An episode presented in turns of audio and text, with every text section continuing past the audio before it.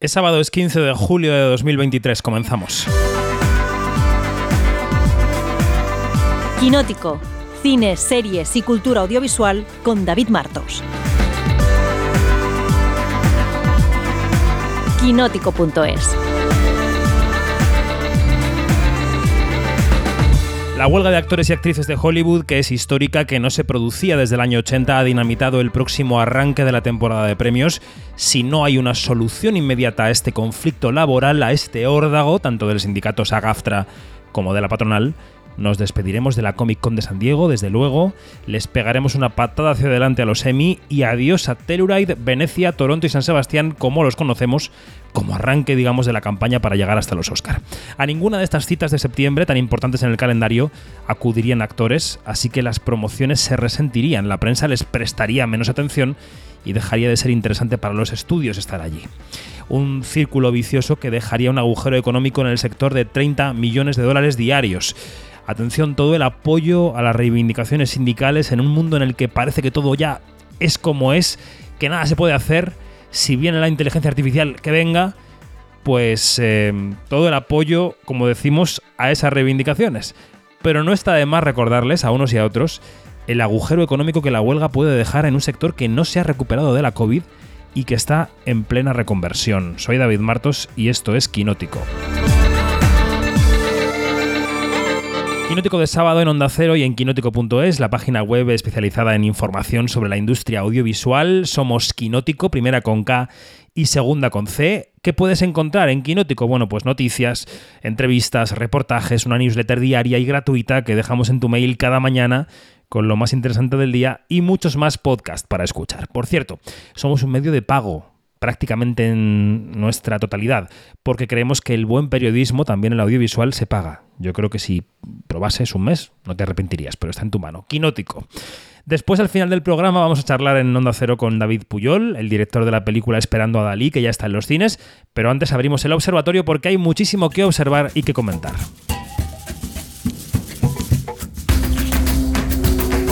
Quinótico. Observatorio en Bremen.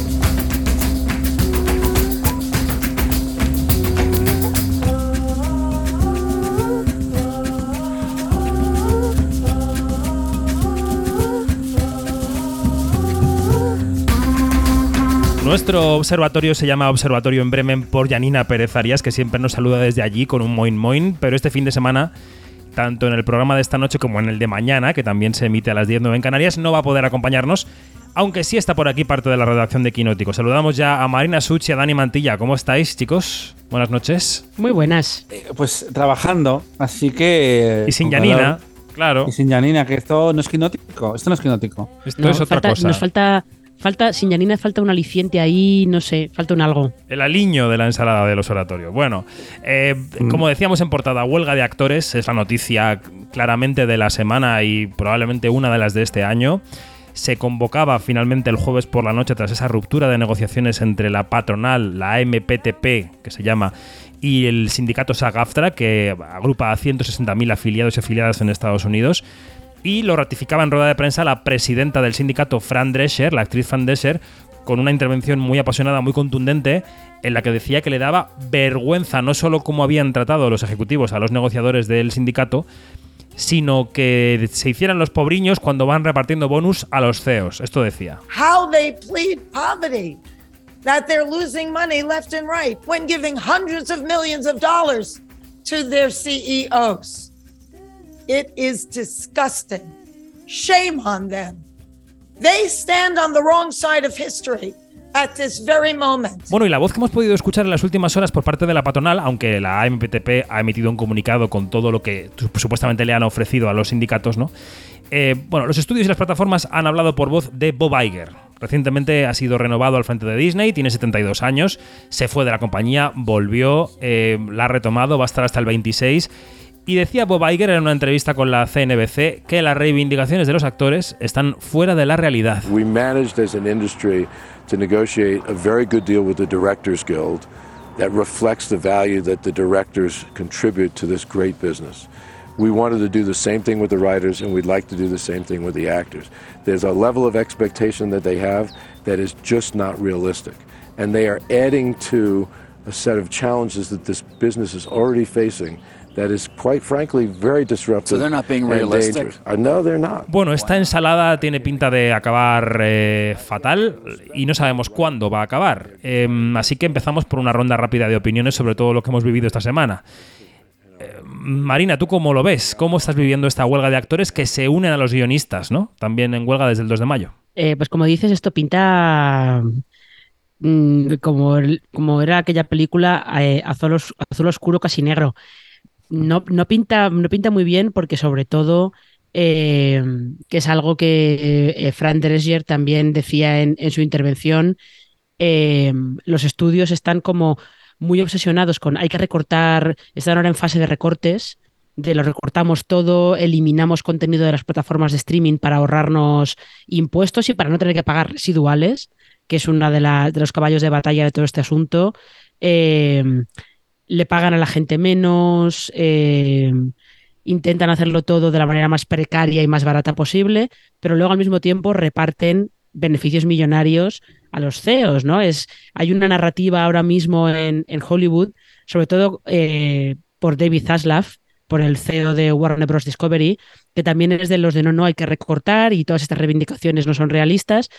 Y en varios sitios se ha publicado ya que es un señor que se, creo que se lleva al año como unos 20 millones de dólares en beneficios o algo por el estilo. O sea que eso, aparte de lo que cobra al año, que son otros, otros bastantes millones de dólares. Entonces está la cosa mm, tensa. Y esto pinta que va a ir eh, para largo, sobre todo porque sabéis también que los estudios dijeron que, bueno, que eso de volver a sentarse a negociar con los guionistas, hasta que no pierdan todas las casas, ellos no se van a sentar a negociar nada. Sí, querían exprimirles claramente. Eh, bueno, en la entrevista de la CNBC con Bob Iger, él también hablaba de la estrategia que van a desplegar o que están ya desplegando con sus marcas más conocidas, ¿no? Con, con Pixar, por supuesto, que se estrenó ayer Elemental, con eh, Lucasfilm, que acaban de estrenar Indiana Jones, con Star Wars, con Marvel. Lo que decía Bob Iger es menos y más pensadito todo, ¿eh? Menos y más pensadito todo. Eh, y claro, y los, los caballos de batalla de la negociación, por supuesto, eh, Dani, son eh, esos residuales, sobre todo lo que se lleva a los actores por las reproducciones en streaming, incluso fuera de Estados Unidos. También, bueno, en general el poder adquisitivo, ¿no? Es, una- es un caballo de batalla de estos, de estos colectivos. Y luego la inteligencia artificial, que se ha convertido como el gran argumento de nuestro tiempo. ¿Tú cómo lo ves, Mm. Dani?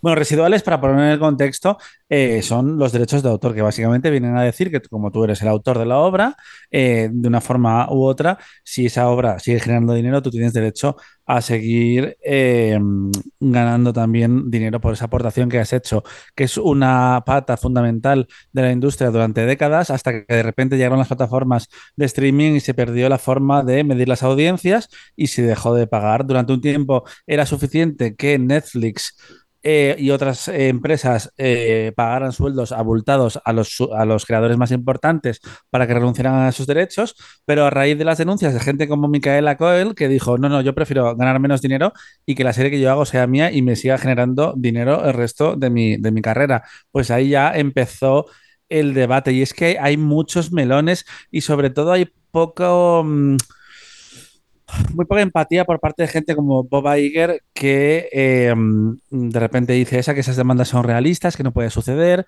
cuando eh, él es una persona importantísima en la historia de Disney, hay que, hay que reconocerlo. Eh, gracias a él se compró Lucasfilm, se compró Marvel, se terminó de gestionar lo de Pixar, ahora lo han devuelto porque Bob eh, Chapek no tenía la confianza de nadie.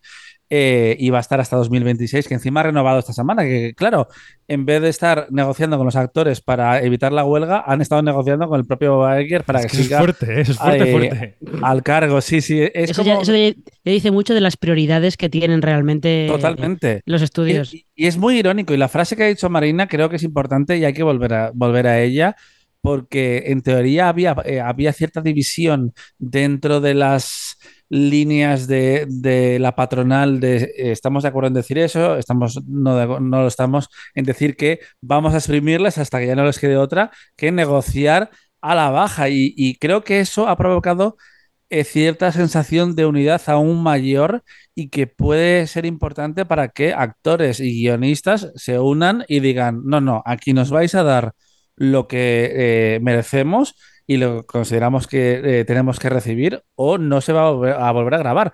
Han pasado 48 horas desde que se pasó el límite de, de la huelga y ya hemos sabido que películas como Deadpool eh, se han parado. Deadpool 3, que encima era muy, muy curioso porque había seguido grabándose sin guionistas, a pesar de que es una película que muchas veces se, improvisaba sobre la marcha.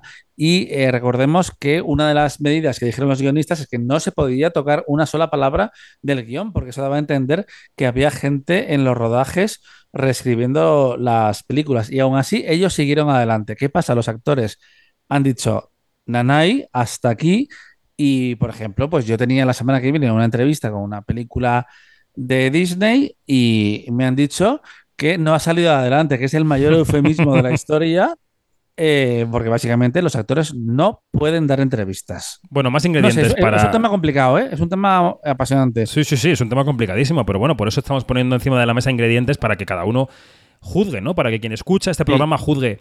Eh, en esa entrevista de Weiger también él citaba a los directores, decía, bueno, es que hemos planteado un acuerdo justo como el que hemos alcanzado con los directores, porque aquí los directores a la chita callando, en estos dos meses que llevan los guionistas de huelga y que estaban negociando los actores, han negociado su convenio y lo han renovado. Y ahora quedan solamente ellos para promocionar las películas, porque rodarlas no se puede. No hay actores, no hay guionistas, rodarlas no se puede. Hablando de directores conocidos, claro, la semana que viene hablaremos aquí en Quinótico y en todos los medios de Oppenheimer, la nueva película de Nolan. El jueves por la noche, cuando estaba estallando todo por los aires, se estaba produciendo la premiere europea de Oppenheimer en Londres y adelantaron una hora esa alfombra roja para que los actores no tuvieran que irse escopetados si se convocaba a la huelga, porque es que esto es muy serio, o sea, ¿verdad Marina? O sea, es que en Estados Unidos un actor o una actriz sindicado hay huelga y no puede aparecer por ningún sitio que sea una, los premios, una alfombra roja, nada. No, no, no, no. O sea, ellos, ellos tienen que respetar eh, la normativa de, del sindicato de eh, si hay huelga, ellos, o sea, el sindicato creo que ha enviado unas, unas instrucciones diciendo que hay en estos determinados proyectos se puede participar. Algunos, eh, pa- para participar en algunos hay que pedir. Autógrafos pueden firmar. Han dejado claro que autógrafos pueden firmar. Exactamente, pero para algunos. Para, sí, sí, está- viene todo clarísimo, todo por escrito, lo que pueden hacer, lo que no pueden hacer, y si se saltan algo de lo que no pueden hacer, tienen un problema muy serio. Eh, y aquí además, si tú no estás indicado por el SAG o por el, por el WGA, eh, tus posibilidades de currar en Hollywood se reducen muchísimo. O sea que es una cosa, lo de saltarse todas estas normativas, eh, no se hace, y si se hace, no se hace a la ligera. Se hace porque tienes una, una razón de verdad de peso y has pedido permiso antes. Pero con lo de Oppenheimer, realmente los actores hicieron la alfombra roja y luego no se quedaron al pase de la película. La presentaron, pero la presentaron corriendo y se fueron. Que lo más habitual es que se queden, pues bueno, si después hay preguntas o hay, eh, pues para llevarse el aplauso del público y tal, se fueron para que no les pillara el anuncio de la huelga en mitad de la película.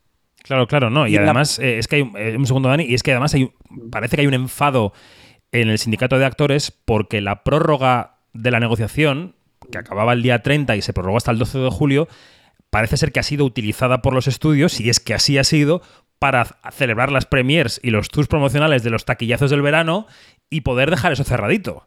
Quiero decir, es que, es que ha sido un poco fuerte.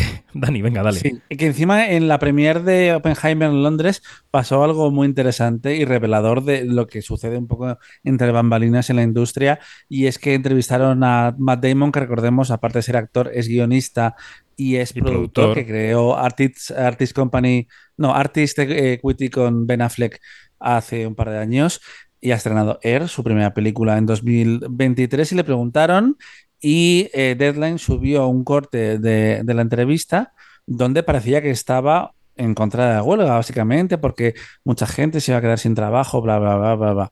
Y de repente, eh, horas después, se sube un nuevo tweet en el que se explica que se había publicado una versión anterior del tweet, pero que no era completa, y es que, claro, habían cortado la parte en la que él reivindicaba la huelga y decía que era fundamental y que no se podía volver a trabajar hasta que todos los working actors, que eh, es como esa gente que no son estrellas, sino que necesitan trabajar en el día a día y que les cuesta sobrevivir como actores, eh, tienen que estar justamente recompensados. Y eso huele claramente a que el equipo legal de Matt Damon haya cogido el teléfono, ha llamado a Deadline y le ha amenazado de muerte prácticamente para poner el total completo, porque para que haga una rectificación de un tuit en negrita es que haya habido una llamada. Y eso, por otro lado, vemos claramente una intención por parte de Deadline de ponerse del lado de los estudios, porque recordemos que los eh, eh, medios estadounidenses dependen en gran medida de la publicidad de las majors y, y, se crea una relación ahí viciosa, porque además recordemos que hay un fenómeno que yo creo que aquí, si o estás muy puesto o no lo sabes, y que es difícil de entender, y es que la mayoría de cabeceras en realidad eh, pertenecen al mismo grupo. Las tres grandes Eh, pertenecen a Penske Media, las tres. Las tres. Es que es increíble, es increíble pensar que Mediaset y A3 Media fueran eh, socias prácticamente. No, imagínate que, que que una empresa fuera propietaria de Mediaset, de, de A3 Media y de Prisa. O sea, es que sería eso. Eh, o sea, bueno, en fin. Hablaremos enseguida, Dani, de la temporada de premios, de qué puede significar esta huelga para la temporada de premios, pero antes hay eventos, Marina, que ya van a estar tocados de muerte, que ya estaban un poco así, tocados de muerte por lo menos en su celebración veraniega. Pienso en la Comic Con y en los Emmy. Eh, consecuencias en estos dos eventos, Marina. Hombre, ya se vio cuando se anunció, eh, se anunció eh, lo que abría la programación de la Comic Con de este año, que la, la Comic Con empieza el miércoles que viene, el 19 de julio. eh, ya se vio que había bastantes estudios que no iban a ir. Y los que van a ir, porque Warner y DC sí que van a aparecer por Comic Con, van a llevar sobre todo animación. En acción real casi no van a llevar nada porque ya se estaba, ya se contaba con que iba a haber huelga de actores y ningún actor iba a pasar por San Diego para, para presentar nada. Con lo cual, pues esto, esto que tienen los paneles, estos con los actores, que luego siempre, siempre queda muy lucido y siempre acabas viendo vídeos y tweets, cosas por el estilo, eso este año eh, o no se van a hacer o van a perder mucho lustre. Y luego está la duda, porque todavía no se ha confirmado, la duda de qué va a pasar con los semi. Los semi tendrían que celebrarse el 18 de septiembre, pero es más que probable que para entonces la huelga continúe. Eh, la Academia de Televisión se había planteado eh, retrasarlos a noviembre o incluso a enero, pero en el momento en el que estamos con este podcast, que estamos emitiendo este podcast, no se ha hecho oficial todavía eh, esa decisión. No creo que tarden mucho en, en decidirlo, ¿eh? pero claro, esto va a ser un poco como los Tony de la pandemia, que eh, los nominados fueron nomi- estuvieron siendo nominados durante un año prácticamente, hasta que se pudieron entregar los premios. Te vamos a aconsejar que abras un nuevo podcast, Dani Mantilla, que sea la eterna nominada. ¿eh? Sería fantástico. Eso en cuanto a los eventos veraniegos, más veraniegos, digamos, o los que dependen un poco más del verano, pero claro, la temporada de premios empieza en Telluride más Venecia más Toronto más San Sebastián. Luego hablaremos de la presentación de San Sebastián que vivimos ayer en la Academia de Cine, pero claro, todo esto sin caras conocidas. eh, es que no me lo imagino, Dani. Es que no, es que ya no me lo imagines, que no me lo planteé. Yo pensaba de verdad que la huelga podía pasar porque realmente se veía que era un momento de transición fundamental para la industria, por todo lo que decías de la IA, que no hemos entrado en detalles, pero lo vamos a hacer seguramente durante los próximos meses.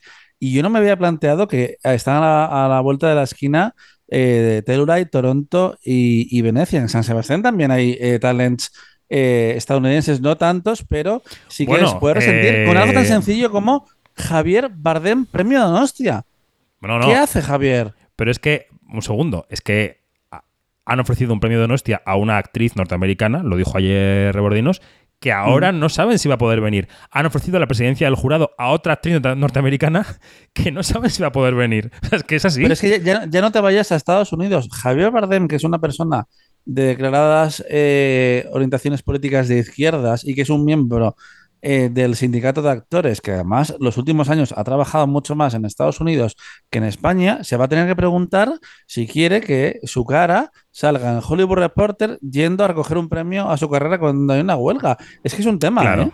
Es que te cierras puertas en Estados Unidos, seguro. Claro, eh, y además él que tiene un sentimiento político muy pronunciado y que siempre habla de los actores, bla, bla, pues es un debate que, que va a tener y que de repente, pues eh, a veces lo- los artículos son un poco alarmistas en los medios estadounidenses, por eso que decíamos antes de que había unos intereses y si se crea como ciertas líneas narrativas, pues igual eh, apoyan a un lado o a otro para negociar con más intensidad.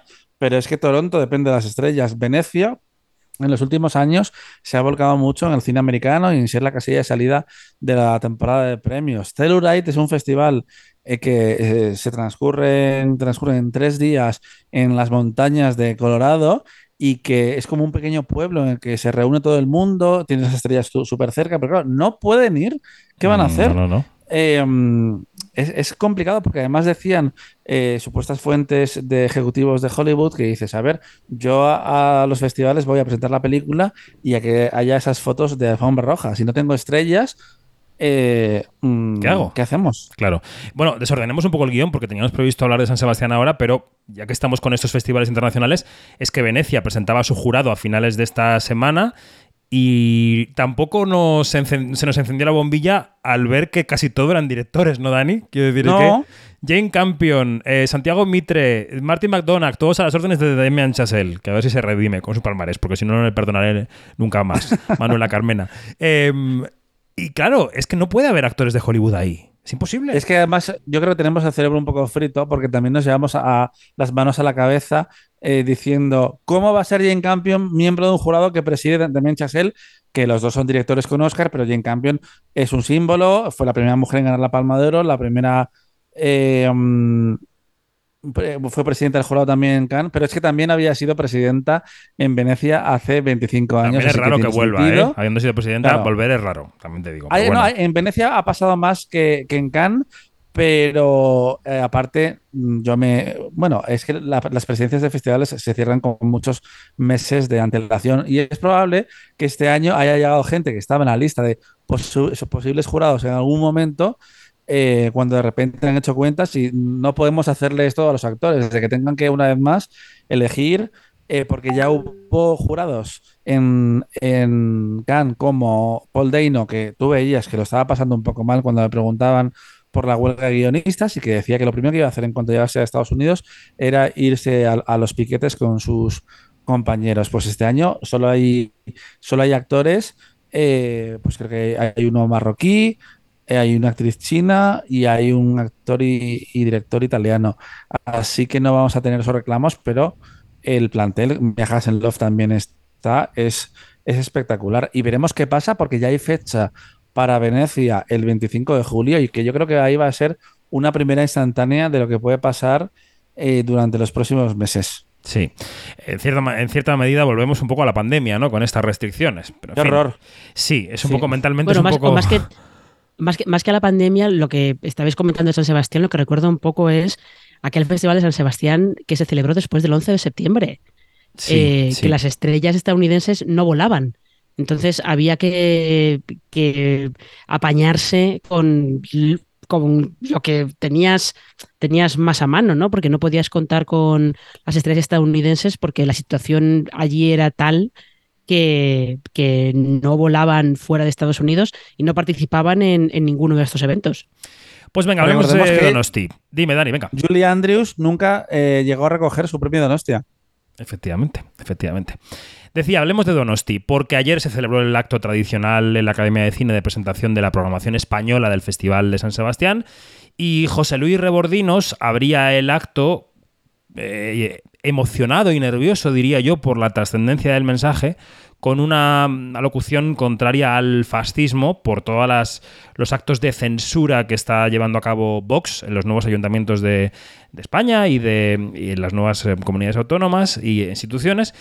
Y luego también lo repetía en una entrevista que mantuvo con Quinótico después de la presentación y que hemos publicado esta mañana. Lo decía así. Yo no tengo nada contra la derecha ni contra la izquierda. Es decir, de hecho, nosotros nos definimos como un espacio de encuentro. Queremos que sea un sitio para todo, tifo- todo tipo de formas de entender el mundo y, de y queremos que se pueda enunciar cualquier discurso, con una única condición, que es el respeto al resto. Y no somos tan ingenuos tampoco para pensar que la censura acaba de empezar ahora. Que se lo pregunten a Zetangana, que se lo pregunten a Johnny Depp, que se lo pregunten a la película de Uri Seidel. Es decir, que no seamos ingenuos. La, la- censura la ejerce el poder siempre que puede y para eso estamos los ciudadanos y los, y los recursos que tienen los ciudadanos democráticos para no permitir que se ejerza la- la censura. ¿Qué pasa? Que ahora hay algo nuevo. Algo nuevo muy preocupante. Y es que el fascismo, así de claro, está entrando en las instituciones europeas y en nuestras instituciones, en nuestros ayuntamientos, en nuestras diputaciones, con el voto de la gente, porque no olvidemos que están en contacto con el voto de la gente. Y ahí sí, ahí sí que nosotros, que nunca nos vamos a definir a favor o en contra de un partido político, sea de derechas o de izquierdas, siempre vamos a apostar por los derechos humanos, como lo hemos hecho, apostando por el derecho a la presunción de inocencia, apostando por el derecho al aborto de las mujeres en Argentina y apoyando su campaña. Entonces nosotros nunca van a ser bienvenidos en nuestro festival eh, que nos niegan los derechos humanos, eh, quienes apoyan a un asesino y traidor a su país como fue Francisco Franco, quienes niegan los derechos de las minorías sexuales, ya no sé si son minorías, de la gente que tiene una opción sexual diferente a la que ellos consideran que es la buena y la natural, quienes niegan los derechos a aquellos que son de una raza o una religión diferente, quienes niegan los derechos de las mujeres, niegan la violencia machista, niegan el derecho de una mujer a decidir libremente su maternidad, ahí vamos a estar siempre enfrente.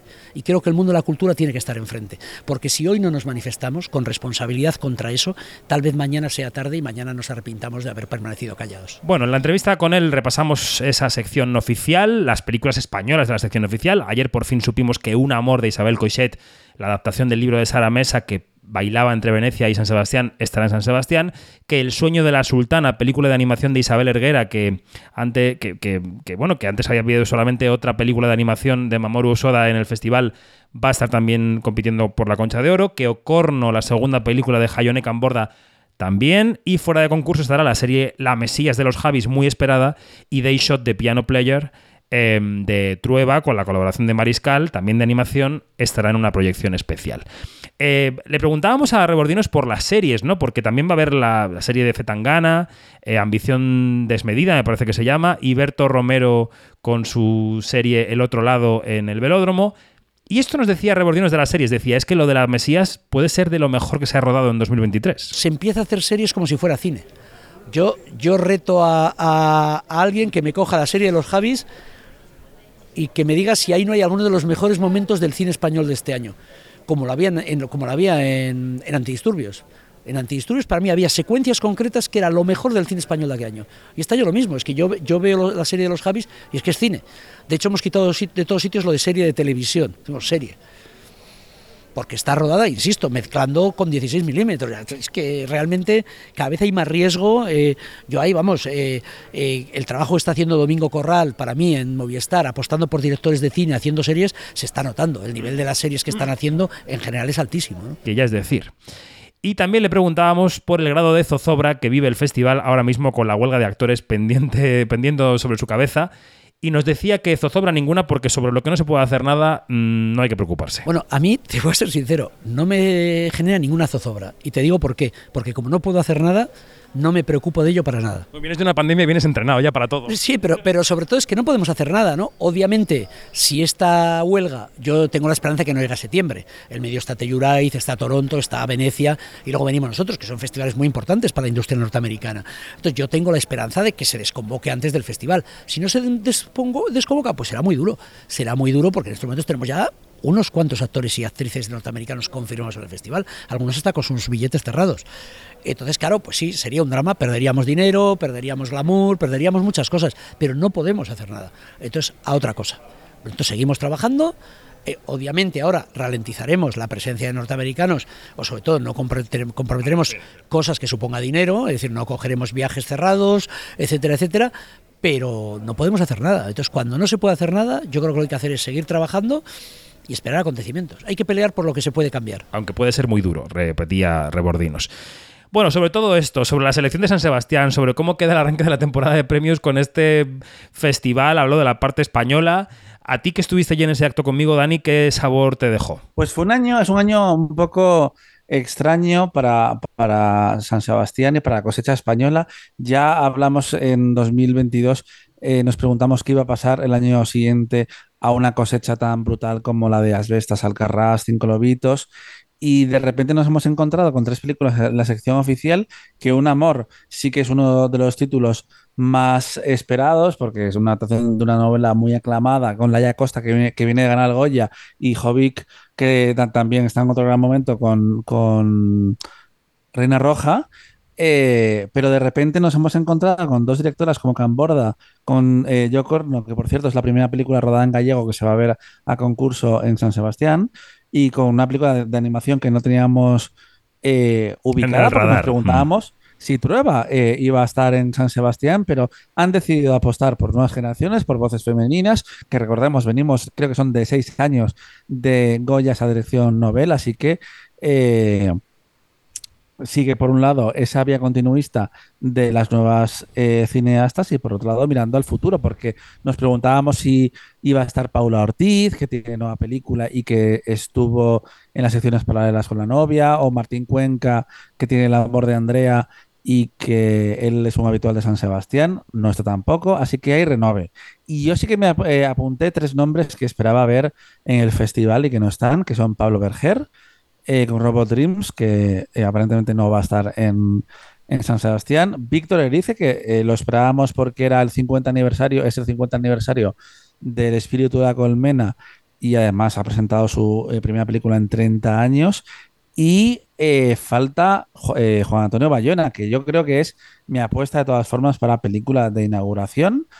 El 25 veremos si está en Venecia o no está en Venecia, pero yo creo que sí que va a reaparecer en el último momento eh, la primera gran superproducción de Netflix en España. También queda el interrogante de saber si la sección Perlas, que es ese festival de festivales que organiza San Sebastián cada año, habrá películas españolas o no, si se han anunciado, si, si hubiera habido españolas, se habrían anunciado hoy, o sea, ayer o no. Eh, en fin, bueno, Erice y Berger podrían caer todavía, pero de momento no están anunciadas. Bueno, últimos minutos del observatorio. Mm, Yo creo que, mm, que podemos dedicarlos a, por un lado, a la taquilla, a cómo mm, está la taquilla, que ya digo que, que está rara, venimos diciendo que está un poco extraña. Mañana examinaremos aquí en Quinótico lo que nos parecen Misión Imposible 7 y Elemental, pero bueno, de momento tenemos ahí a Indiana Jones, tenemos ahí también a Santiago Segura con vacaciones de verano. Marina, ¿qué está pasando en los últimos días en la taquilla? Porque además la incursión de Tom Cruise el pasado miércoles, eh, hay, hay cruces en el número uno, ¿no? Sí, yo creo que eso se debe un poco a, eh, a que se están estrenando algunos de los títulos más importantes o, o que a priori tienen más tirón entre el público, se están estrenando a mitad de la semana. En lugar de estrenarse en viernes, se están estrenando en miércoles y en jueves. Misión Imposible 7, por ejemplo, se estrenó en miércoles. Indiana Jones creo que se estrenó... eh, También. No recuerdo si fue miércoles o jueves. O sea que se, está- se están haciendo ahí unas pruebas eh, que modifican un poco la taquilla desde luego cuando llega el fin de semana. Entonces un poco se va moviendo. También hay algunas películas que el fin de semana a lo mejor se quedaron así un poco tímidas, pero que da la sensación de que durante la semana han ido recuperando posiciones, como creo que es el caso un poco de Te estoy llamando locamente. O sea que está la cosa eh, movida, pero yo creo que en parte se debe también a eso, a que se están estrenando algunos títulos gordos en medio de la semana probablemente porque a lo mejor los exhibidores piensan que el fin de semana la gente está viajando o está yéndose eh, de escapadas y cosas así que no están tan pendientes de ir al cine. Puede ser, puede ser, efectivamente. Eh, y relacionado con esto y relacionado con lo que contábamos de San Sebastián, del cine español, también firmas tú esta semana en Quinótico una especie de recopilación de cómo le ha ido a nuestro cine nacional en el primer semestre del año y qué, qué conclusiones sacarías. Pues que lo que ha pasado con, con la película Santiago Segura, con Vacaciones de Verano, es un poco la tendencia de- del cine español en esta primera mitad del año, que son las comedias familiares, siguen funcionando muy bien, siguen copando todos los puestos de los primeros puestos de recaudación en cuanto es a las películas españolas más taquilleras. Eh, la primera está eh, Momias. La primera está Momias, que es una película que ha funcionado internacionalmente bastante bien. Y luego por ahí andan Vaya Vacaciones, eh, El Hotel de los Líos, Maridos. eh, habrá que ver hasta dónde llega Vacaciones de Verano, que parece que, que puede, que puede recaudar bastante. O sea que ese tipo de películas siguen funcionando bien, la gente sigue yendo a verlas, ese tipo de comedias eh, siguen teniendo tirón. Y luego está, eh, queríamos analizar un poco en el reportaje también qué pasa con, con esas películas eh, españolas que participan en festivales internacionales, que en ese aspecto el año ha empezado muy bien para el cine español, con los premios que han recibido en diferentes festivales, 20.000 especies de abejas o, secaderos, o la presencia de, de Robot Dreams eh, en el South by Southwest y de cerrar los ojos en Cannes.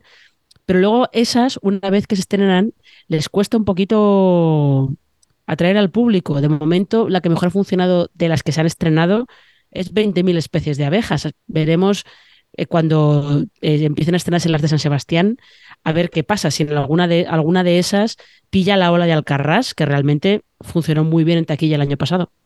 Hay que añadir a estos nombres, ¿no? Eh, Mama Cruz, por ejemplo, en Sundance, o Una noche con Adela en Tribeca. Quiero decir que están apareciendo títulos por ahí que son interesantes y que veremos también en sus, en sus respectivos estrenos, ¿no? Cómo se van comportando. ¿Cómo es la mezcla, Dani? Y, y, criatura, recordemos, de Elena Martín, que se llevó el premio de la quincena de cineastas de Cannes, que es un título muy importante y que veremos como cierre de la Atlántida Mallorca Film Fest la semana que viene. Pero digo, Dani, eh, sumando todos estos títulos que han marcado la primera parte del año y los que San Sebastián nos adelanta ya de la segunda, a la luz de lo que decías, ¿no? De cómo nos quedamos después de la cosecha cosechaza de 2022, ¿cómo es este 23? ¿Qué pinta está teniendo? Pues ahora mismo se me pinta una competencia en los Goya que podría ser algo como Isabel Coiset, Víctor Erice, Juan Antonio Bayona Berger y las abejas, que yo creo que son las cinco películas que veo un poco mejor posicionadas ahora mismo. En algunos casos no las hemos visto, no se han visto y estamos prejuzgando, pero eh, por el tipo de proyecto que son, los antecedentes de cada director, pero parece que son las películas que van a estar ahí en la conversación. Y yo creo que esto pone en valor, a pesar de que mm, parte de la prensa fuimos críticos con que al final eh, Asbestas arrasara de la forma que lo hizo en un año con tantas buenas películas de directoras y de un de oro como Alcarrás, pero creo que tuvo algo importante la película de eh, Sorogoyen y Isabel Peña, y es que consiguió que un drama adulto y, y, tan denso y realmente y tan largo como es Asbestas fuera un verdadero fenómeno de taquilla que hizo, si no me equivoco, 8 millones de euros, que eh, para un drama adulto es una cifra extraordinaria porque yo estaba escuchando el repaso de Marina a las películas más taquilleras eh, españolas de este año y permitidme que sea un poco prejuicioso, pero qué pereza. Qué pereza. y por un lado, qué decepción que mi generación creo que estamos fallando al cine español, porque hemos tenido una, mi generación, digamos, pues sí, los millennials, o igual eh, la siguiente también, estamos teniendo como cierta desconexión y parece que solo están yendo a los cines ahora mismo las familias.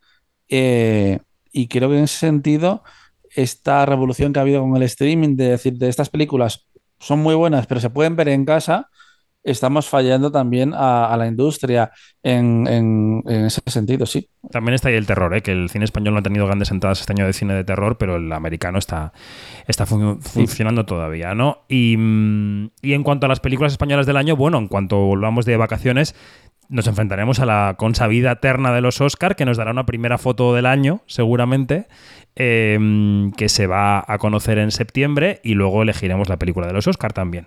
O sea que todo eso es lo que vendrá.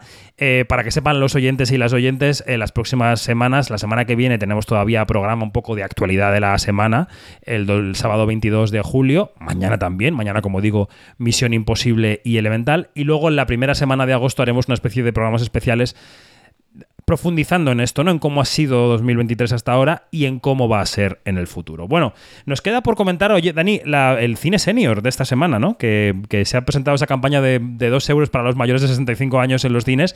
Se presentó el martes eh, en plena campaña electoral, aunque allí casi nadie quería hablar de política, pero bueno, pudimos sacarles ahí un poquito de, chicha porque la medida la presentó el presidente del gobierno en la campaña de las autonómicas, ¿no? Eh, ¿Qué nos dijeron? A ver, fue gracioso, la verdad, porque hubo un par de preguntas políticas y iban desde la gente que no quería hablar y la gente que no le dejaban hablar por temor a lo que pudiera decir si era demasiado honesto, con, un temor que es real. Eh, hay incertidumbre en el sector y en la cultura en general de lo que, de lo que puede pasar a partir de las eh, próximas elecciones. Pero tal y como nos pidieron ellos, estamos aquí para hablar del cine senior y de esa medida que consiste básicamente en que las personas mayores de 65 años puedan ir a los cines los martes o en algunos casos en, otros, en otras salas otros días, porque hay cines, por ejemplo, que solo abren los fines de, semana. Y el objetivo es recuperar un hábito porque durante mucho tiempo ese, sector más envejecido de la población era muy fiel. Eh, se dice a veces de forma despectiva, en plan, las señoras del Verdi o las señoras de no sé qué, y al final las señoras, las señoras del Paz, las señoras del Paz. Claro, las señoras del Paz, y son las que más van al cine, así que esas señoras también eh, pueden ir más ahora eh, gracias a esa medida que ha salido adelante gracias al apoyo del ICA y del Ministerio de Cultura que tiene un presupuesto de 10 millones de euros y que en principio es hasta finales de, de año y que se ha aplicado a más de eh, 3.000 salas y 420 cines en total. Bueno, pues ahí está, ahí está la... Yo, he tenido esta semana la oportunidad de hablar con algunos distribuidores por otros temas profesionales y están todos, pues evidentemente agradecidos porque se ponga en marcha una medida que que atraiga a la gente, pero claro, hay mucho mosqueo también en la distribución independiente, porque dicen, bueno, es un poco como lo de los impuestos, ¿no? Le dejamos, lo que se decía en el debate el otro día, ¿no? Le dejamos a, Juan Roch barato el cercanías, ¿no? Pues eso, dos euros para ver Santiago Segura no es lo mismo que dos euros para ver una película super indie. Eh, o dos euros para ver Indiana Jones, pues no es lo mismo que dos euros para ver otra que tiene muchos ingresos clave mmm, pendientes de la taquilla, ¿no? Entonces, bueno, pues ahí está la dicotomía, pero se ha decidido así y a ver qué tal funciona. Habrá que hacer balance en algún momento de esta, de esta campaña. Pues eh, Marina, Dani, muchas gracias. Mañana os quiero por aquí, ¿eh? Os quiero por aquí a la misma hora porque hay que hablar de Misión Imposible 7.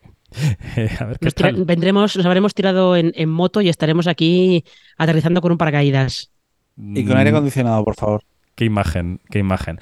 Vamos a invitar mañana a Randy Mix, que es un tuitero de pro y analista de cine de pro, para que nos cuente cosas de Tom Cruise y de Misión Imposible. Marina, Dani, gracias. Hasta mañana. Hasta mañana. Nosotros nos quedamos por aquí porque tenemos al otro lado del teléfono ya a David Puyol, que es el director de Esperando a Dalí, una ópera prima que nos lleva hasta el año 74, hasta Cadaqués. Allí hay un chiringuito, que es el surreal, que hace lo imposible porque Salvador Dalí eh, acabe comiendo allí, en ese chiringuito. En el reparto están Iván Masagué, Vicky Peña, Paco Tous. Es una película muy mediterránea, sol, eh, sal, música, buen rollo. Escuchamos cómo suena la película y vamos con la entrevista. Bienvenidos al reino de Salvador Dalí. El padre de Lola tiene unos restaurantes en la playa. ¿El surreal? C'est des cuisiniers, ils peuvent aider ton père au surréal, voyons. Es egocéntrico, caótico, grita a todas horas y no sabe escuchar. Para ti es muy importante que venga Dalí el surreal, ¿verdad? ¡Señor Dalí! Serás el nuevo chef? Del surreal. Estoy pensando, muchacho, que estás metido en un lío muy gordo, ¿me equivoco? David Puyol, buenas noches.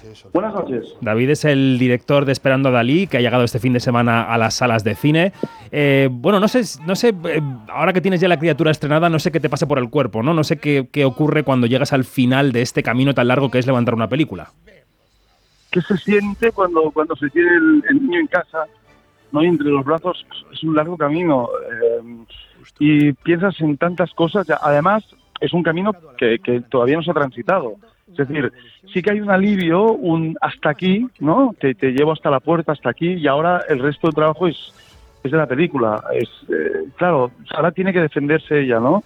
Tiene que conectar con las audiencias, eh, irá para arriba si la, si la gente quiere o se estancará o irá para abajo, no, no lo sé. O sea, hay, no, es como que ya no es solo un bebé, es, es una persona mayor que tiene un, tu hijo que va a la universidad o tu hija y tiene que hacer un, un camino sola ahora, ¿no? La, la película. Y, y, así estoy, como pendiente de ella, vigilante, cuidándola, pero la, en, en, la distancia ya, digamos. Uh -huh, entiendo. Eh, ¿Cómo fue la decisión o el paso del documental a la ficción? ¿Por qué quisiste hacerlo o qué se cruzó en tu camino o era una intención que tenías desde hace años? Mira, desde hace años. Eh, todo lo que he hecho en mi vida, todo, todos los documentales, eh, todos los, movimientos profesionales que he hecho en mi vida, los he hecho eh, para, para, hacer cine, para llegar al mundo del cine. Entonces, eh, pero, pero, es difícil, el cine es un, es un mundo complejo porque es, las financiaciones, levantar la financiación de un proyecto es complicado. El documental permite eh, que con pocos medios puedas explicar una historia, puedas utilizar narrativa. Es un ejercicio de montaje impresionante que te ayuda a economizar, a, a pues, a, pues, pues a, ser, eh, a, a, dar un sentido de ritmo a lo que estás explicando, a prescindir de lo que de, de, lo que ya se ha dicho varias veces en el documental, es decir, a no reiterarte. Entonces entra, hay un aprendizaje sobre la obsesión eh, del ritmo importante en el mundo del documental, ¿no? Uh -huh. eh, y, pero claro, en mi cabeza siempre, siempre, desde que soy un niño, es el cine. De hecho, es el cine lo que me llevó a hacer documentales y no al revés.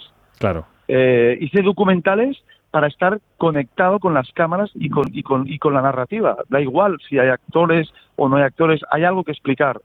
Eh, entonces, pero pensando siempre en mi sueño, en, en- ya hice una película en el 2010 para, para TV3 que se llama Morir en tres actos, que está en filming y que ahí ya se puede ver como una especie de, de campo de entrenamiento. Eh. Luego tardé 10 años junto a Roger Corby y a David eh, Ortiz en, en levantar este proyecto, ¿no? Eh, pero aquí estamos y esperemos que ahora todo pues, pues sea más ágil. Eso dependerá de la, de la audiencia, claro. Mm. Em, bueno, eh, en esta película, en Esperando a Dalí, que ya se pudo ver en el Festival de Málaga y que ha llegado ahora a las salas, yo creo que están algunas de tus preocupaciones, ¿no? Da igual documental o ficción, está ahí la cocina, está Dalí. eh, ¿La historia es completamente original tuya? ¿Bebes de algún suceso real? ¿Cómo llegaste al guion de la película? Pues sí, es una idea original eh, y parte pues de, de- de- de- del, tiempo que pasé al lado de Juli Soler y Ferran Adrià en el Bulli. Fue un privilegio. Yo llegué para, para estar un año ahí rodando un, documental y dos Ferran y Juli se enamoraron del resultado y acabamos en 15 documentales. O sea, eso se alargó años eh, rodando, editando, lanzando series para la televisión. Ahora la puedes encontrar en Amazon Prime eh, y hay 15 episodios. Y entonces, eh, a raíz de eso llegó el interés de la Fundación Dalí eh, por hacer una trilogía eh, de, pues eso, de, de- Salvador Dalí. Y entonces, eh, ya casi que me quité un sombrero, me puse el otro, sin tiempo casi de, de- respirar. Era tan fascinante eh, el proyecto que había hecho y, el, y en el que me iba a embarcar. Entonces, claro, ahí nació la chispa, ¿sabes? Eh, no podía dejar de imaginar que qué hubiera ocurrido con Dalí si hubiera ido a- hubiera podido ir al restaurante de, de Ferran y de Juli. Yo creo que hubiera alucinado, le hubiera encantado, porque Dalí era muy gourmet. Le encantaba comer y en sus libros están llenas de, de referencias y reseñas al, al mundo de la gastronomía. Y entonces yo creo que como Ferran era un, un tipo con una técnica impresionante y que le gustaba desarmar al comensal, creo que ese juego le hubiera interesado a, a Dalí, ¿no? Entonces de ahí Mm. sale la chispa y ya el resto es toda una, una suerte de imaginación, alter egos de Ferran, de Alberti, de, de Jules, interpretados por lo- los actores, Dalí como ángel, que, que, que, que les va como rodeando, ¿no? Eh, sin que nunca termine de llegar del todo al restaurante y eso les causa pues esa, esa ansia, ¿no? Esa ansiedad por tenerlo en su restaurante. Bueno, pues, pues todo eso ha sido desarrollado en un, un formato de comedia, comedia poética, mm, inspirándome un poco en esas películas que, que nos hicieron vibrar en los 90, como El cartero Pablo Neruda, pero revisitado, llevado a, tiempos actuales, ¿no? Van más allá hace una composición de Fernando pues muy muy contemporánea y Paul López y un poco todos, ¿no? Eh, totalmente, ¿no? Te iba a preguntar por tu, por tu inspiración, porque yo creo que lo que derrocha la película es, eh, por decirlo mm, de manera coloquial, buen rollo. Eh, David, es decir, es una película mm, veraniega, completamente eh, buen rollera, si se puede decir así. Eh, generas un mini universo en el que te apetece estar, por mucho que estemos hablando del, fran- del final del franquismo, de la Sí. Guardia Civil, Sí. las protestas, etcétera, etcétera, Claro. que son el marco político, pero yo creo que tu intención era esa, ¿no? Generar un marco de bienestar para el espectador. Claro, eh, yo creo que en la vida siempre hay islas para el buen rollo, siempre. La vida es, es clara, ya lo sabemos todos, eh, es un camino, pues bueno, no, no es fácil, no es fácil, pasan cosas. Estar vivo significa que te van a pasar cosas o le van a pasar cosas a la gente a las que quieres o te van a pasar a ti o no te va a pasar nada y eso va a ser también un problema. Hay problemas, pero está lleno de momentos increíbles la vida y esto también lo sabemos. Por eso nos sentimos apegados a ella. Si la vida fuera un infierno, mm, yo creo que la, la gente no le importaría, no sé, morir, ¿no?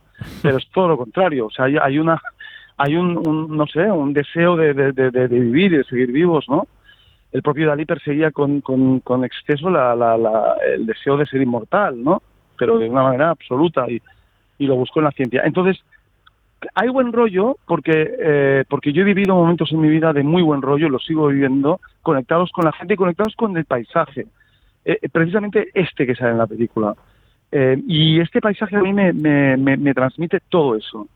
Eh, pero de verdad, además, ¿no? De, no, no hay nada parecido a, a descalzarse a última hora del día, comerse un bocata con los amigos, eh, con un poco de vino, una cerveza delante del mar, luego bañarse.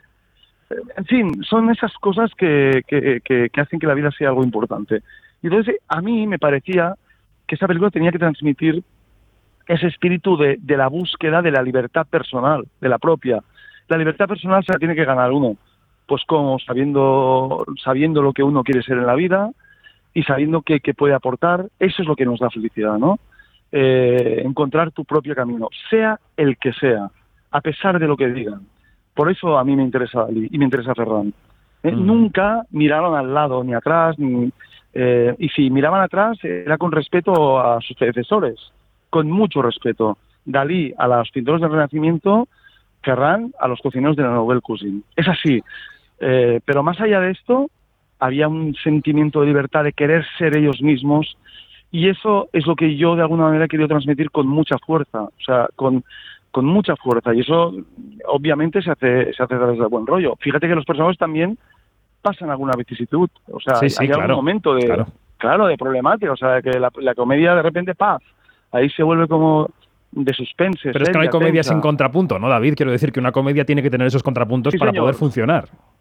Totalmente de acuerdo, y me gusta que digas eso, porque yo soy de los que piensa que la comedia de altos vuelos es la que tiene ese contrapunto dentro de la película. A mí me lo parece, eh, porque las películas que más me han gustado en ese sentido tienen ese, ese momento de contrapunto. Las pelis de Woody Allen, las de Mm. Massimo Troisi, las de Federico Fellini, todas tienen ese momento en el que, en el que te hacen reír o sonreír, conectar y también es empatía al final, ¿no? Mm, Quieres que tus personajes vivan un poco de todo. Entonces, a mí me parece que esa especie de montaña rusa, que también es la vida, pues eh, me parece que la comedia tiene mucho más, más nivel cuando, cuando hay momentos para todo en la película. Mm. Te quería preguntar también qué ha sido qué ha sido lo más complicado en comparación con tu carrera previa en el documental, ¿no? ¿Cuáles han sido los retos de un rodaje de ficción como este? No sé si han sido el- Claro. los días de rodaje, que a lo mejor hubo documentales en tu carrera que mm, rodaste durante más tiempo, ¿eh? eso no lo sé, o ha sido el proceso de montaje que ha sido distinto y tiene otras, otros elementos. Eh, ¿Cuál ha sido la diferencia y dónde has dicho, ah, es que esto yo no me lo esperaba así, ¿no? Tan duro, no sé. No, no, está, eh, la- tengo que decir que, que, que como he hecho cortos y, la película para televisión, y tengo que decir que, que no han habido muchas sorpresas, pero hacer una peli es, es deporte de alto riesgo, es decir, que tú armas ahí todo ese artilugio que lo haces completamente consciente de lo que estás haciendo, de lo que te esperas de él, de lo que esperas terminar de ver y más o menos así, pero las películas tienen vida propia tienen vida propia. Entonces, por mucho que tú planifiques lo que, lo que estás haciendo y que sí, de acuerdo, lo, lo estamos viendo en el montaje y no, no, pues está quedando más o menos como queríamos y tal, y sí, eh, nunca es 100%, ¿eh? siempre hay variaciones y tal. Pero aunque la película quedó bastante como, como yo quería, eh, hasta que la, no la lanzas al, al público, para mí es un, es un proceso que no está completado. O sea, Mm. para mí la película es buena o no lo es en función de, de, la conexión que haya con el público. Es así. Me he discutido mucho con mis amigos sobre este tema, pero esto no puede ser. Digo, bueno, yo lo siento así. Siento que, siento que la, la película necesita un proceso final que es el de la aceptación del público. Y cuando eso eh, se produce, pues yo puedo acabar diciendo que la película es, es buena. Otra cosa es que yo estoy orgulloso del trabajo que hemos hecho, que lo estoy a tope porque tengo un director de fotografía espectacular que se llama Román Martínez de Bujo, que ha hecho un trabajo impresionante que es trasladar esa especie de luz mediterránea, eh, preciosista, eh, una- que te envuelve, que te, que, te, que, te, que te aparta de la vida durante dos horas y te sumerge en esta historia con toda esa paleta de colores increíble, de la que cuando se encienden las luces es como que te estás despertando de, de un sueño, así de preciso es el trabajo de Román. Mm. Y luego el trabajo actoral, que me parece eh, importantísimo. Eso es un, otro reto. Trabajar con los actores, llevarlos un poco al terreno que tú quieres para que de alguna manera la sinfonía que representa eh, pues, pues, pues, pues, pues todos los actores y los personajes hablando entre sí, esas notas suenen, le suene bien al espectador. Pues Jules es de esta manera, muy, muy histriónico, muy alocado. Fernando es más introvertido y más eh, introspectivo. eh, su hermano es más rebelde. eh, Lola es más decidida. El, el otro. O sea, todo eso en conjunción tiene que, todos estos personajes eh, vi- conviviendo, tienen que, que, que darte como una especie de nota musical eh, armoniosa, que yo creo que eso lo hemos conseguido, pero lo digo porque en Málaga tuvimos una ovación de cinco minutos gracias a esto. lo digo porque en el Festival el Festival de Barcelona dos- eh, un mes después pasó lo mismo y lo digo porque en, la- en el Presidente de Madrid ha ocurrido. Bueno, me, me, me siento siento que la, la película tiene una conexión muy muy potente con la audiencia, ¿no? Que lo pasan muy bien. ¿Qué hemos conseguido o que estamos consiguiendo? Que, que durante dos horas realmente te olvides de la vida, que es para lo que yo me enamoré del cine. Por eso, una ventana por la que escaparse y luego regresar. Hay que regresar siempre a la vida, pero está muy bien eh, poder escaparse de vez en cuando, ¿no? Y esta peli eh, lo consigue. Es decir, no aumentamos la realidad, no la aumentamos. ¿no? Ah, Huimos, huimos de ella. Pues em, David Puyol, muchísimas gracias por pasar por los micrófonos de Quinótico esta noche y oye, mucha suerte, que vaya muy bien tanto la taquilla de esta película como Mm. lo que emprendas en el futuro. Oye, pues gracias eh, por vuestra atención y, y no sé, por, por recibirme en vuestra casa. Gracias. Un abrazo, chao. Un abrazo. Chao.